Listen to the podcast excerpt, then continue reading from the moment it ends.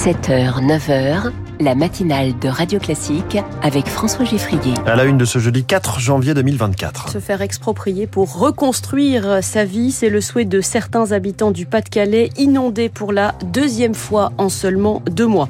À Marseille, ville gangrénée par le trafic de drogue, et Gérald Darmanin promet un très gros travail sur les livraisons de stupéfiants à domicile, une pratique en plein essor. Et puis faire revenir les touristes chinois en France, l'objectif du gouvernement. Avant la crise sanitaire, ils étaient plus de 2 millions chaque année. Fini les réticences autour de la loi immigration. Le ministre Clément Beaune rentre dans le rang. Ce sera l'édito politique de Guillaume Tabar à 8h10. 8h15. Le pays est-il encore gouvernable? On se plonge dans les perspectives politiques de 2024. Le politologue Dominique Régnier, directeur général de la Fondation pour l'innovation politique, est notre invité. 8h30, ce sera la revue de presse d'Augustin Lefebvre. 8 heures sur Radio Classique, c'est le journal de Laurence Gontier. Laurence, le jour sans fin du Pas-de-Calais, une cinquantaine de communes sont toujours inondées. Plus de 300 personnes ont dû évacuer leur logement ces derniers jours. À Blandec, les habitants ont le moral à zéro et ne voient qu'une solution, l'expropriation. Lucie Duprissoir. Dans l'impasse Salengros, c'est la troisième inondation en moins de deux mois. Un mètre soixante d'eau, une dizaine de maisons immergées, dont celle de Jean-François. Après beaucoup d'efforts, la maison était sèche, elle était plutôt saine. J'avais combattu les champignons, les moisissures, et puis vient de se passer euh, cette catastrophe-là. Si on me donne euh, un juste prix pour cette maison, pour le travail d'une vie, je ne souhaite plus euh, y rester. C'est plus possible. Mais il est bien lucide, personne ne voudra racheter sa maison en zone inondable. Qu'est-ce qu'il nous reste comme solution euh, De la faire racheter euh, par l'État avec suffisamment d'argent pour pouvoir rebâtir quelque chose. Moi, je parle d'expropriation. Hein. L'État en fera ce qu'il veut. Pour Vincent Maquignon, il n'y a qu'une seule option. L'État devrait détruire le quartier. L'adjoint au maire a accroché une banderole devant sa maison pour interpeller les autorités. Nous sommes sur un îlot bâti euh, deux mètres sous le niveau de la route. Donc vous voyez, vous êtes déjà en contrebas naturel. Si euh, on veut protéger euh, notre quartier, déjà, c'est endigué, mais ils n'ont pas de place pour passer avec les engins. Après, euh, il faut être honnête, euh, ce quartier doit être euh, rasé pour mettre Blandec en sécurité et nous enlever cette épée Damoclès qui est au-dessus de nos têtes. Selon l'élu, seule une personne âgée dans la rue refuse de quitter définitivement sa maison. Le ministre de la Transition écologique, Christophe Béchu, et Olivier Véran, le porte-parole du gouvernement, sont attendus à 10h dans le Pas-de-Calais. Ils rencontreront élus et sinistrés. Gérald Darmanin, lui, est à Marseille. Une visite entamée hier, axée sur la sécurité et la lutte contre le trafic de drogue. L'un de ses thèmes de prédilection, le ministre de l'Intérieur promet un très gros travail sur les livraisons de drogue à domicile, phénomène qui s'accélère à Marseille, confirme le journaliste et écrivain spécialiste du grand banditisme Frédéric euh, Ploquin. On l'écoute le harcèlement des points de deal fixes a conduit au développement exponentiel d'un autre mode de vente qui est en gros l'acheminement à domicile des stupéfiants par le biais de l'Ubersheet. Donc là, c'est un autre combat qui s'ouvre et il va être extrêmement compliqué. C'est un trafic de, fourmis, là. C'est extrêmement chronophage en temps d'enquête. Après, ce qui choque les policiers, ce sont les peines qui sont distribuées pour les petites mains qui sont souvent mineures. Les peines, effectivement, ne peuvent pas se compter en années, mais, mais en mois avec sursis. Ces mineurs, qui aujourd'hui sont aussi, il faut le rappeler, euh, la chair à canon des trafiquants qui se livrent la guerre sur leur dos, puisque la moitié des victimes l'année dernière à Marseille ont, ont moins de 17 ans. L'éclairage de Frédéric Ploquin, journaliste et écrivain spécialiste du grand banditisme, auteur du livre Les réseaux secrets de la police chez Nouveau Monde Édition. Il était interrogé par Servane de Pastre. Radio Classique 8h04. Nous combattrons sans limite, sans restrictions, sans frontières. Voilà la menace du chef du Hezbollah à Israël après l'attaque de mardi dans la banlieue sud de Beyrouth. Attaque qui a été fatale au numéro 2 du Hamas, allié du mouvement islamiste palestinien. Le Hezbollah a promis qu'un tel acte ne serait pas impuni. Nous ne craignons pas la guerre, a-t-il prévenu, sans pour autant annoncer l'entrée frontale du Hezbollah dans le conflit qu'Israël mène au Hamas. En cause les intérêts du Liban, prioritaire pour la milice chiite, selon le chercheur franco-libanais Ziad Majed.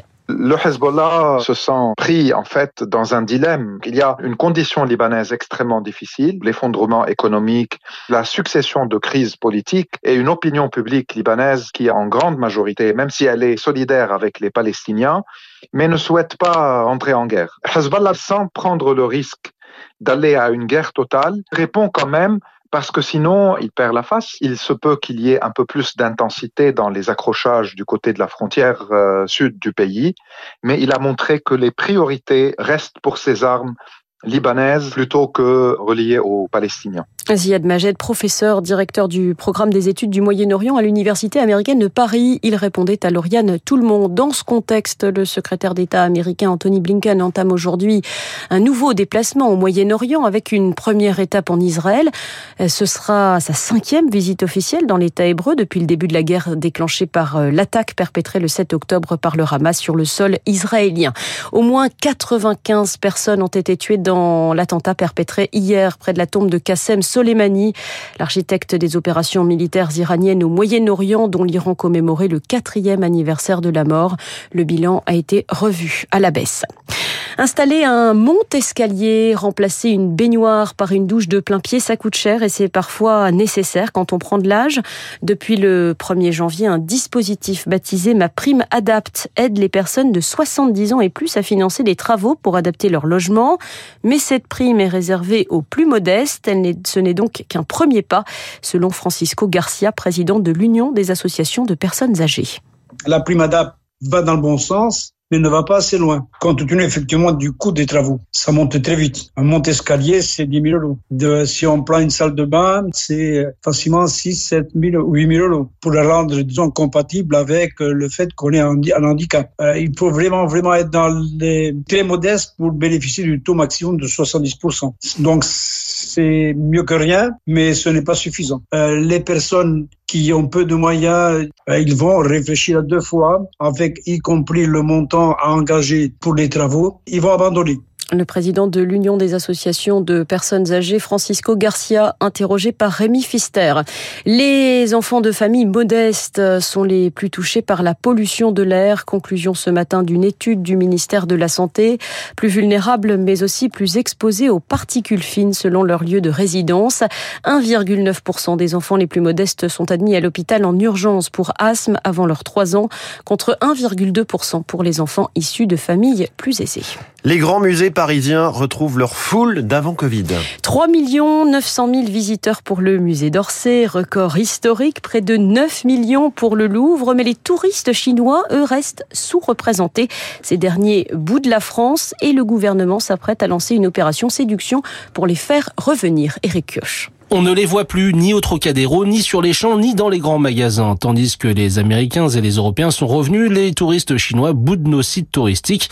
Plusieurs raisons à cela, selon l'expert du tourisme Jean-Pierre Masse. Les vols sont plus longs. Il y a moins de vols également, il y a, même s'il y a un rétablissement progressif des fréquences. Et ensuite, l'augmentation des prix du transport aérien a joué pour euh, faire chuter la fréquentation des Chinois en France. Et même si les touristes chinois ne représentent que 2% des visiteurs internationaux en France, le secteur compte sur eux viennent pour des durées beaucoup plus longues, ils dépensent toujours beaucoup, jusqu'à 4 ou 5 fois plus que les touristes européens pendant la même durée de séjour. La mission d'Olivia Grégoire sera de les convaincre de revenir, montrer que la France a de nouveau un environnement social apaisé.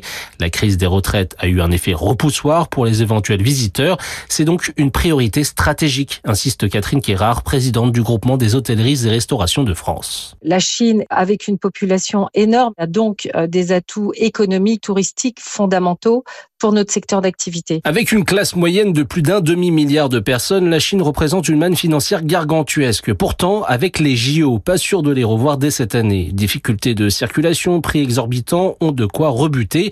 Il faudra donc certainement attendre 2025. Éric Kioch du service économie de Radio Classique. Merci Laurence Gontier. On retrouve euh, l'essentiel de l'actualité tout à l'heure à 8h30 avec Julie Drouin. La fin de la mini-fronde des ministres de l'aile gauche du gouvernement. C'est l'édito politique de Guillaume Tabar dans un instant. Et puis d'un Parlement toujours plus éclaté à des élections européennes compliquées à manœuvrer, on défriche le programme politique de cette année 2024 avec Dominique Régnier de la Fondapol. Ce sera notre invité à 8h15.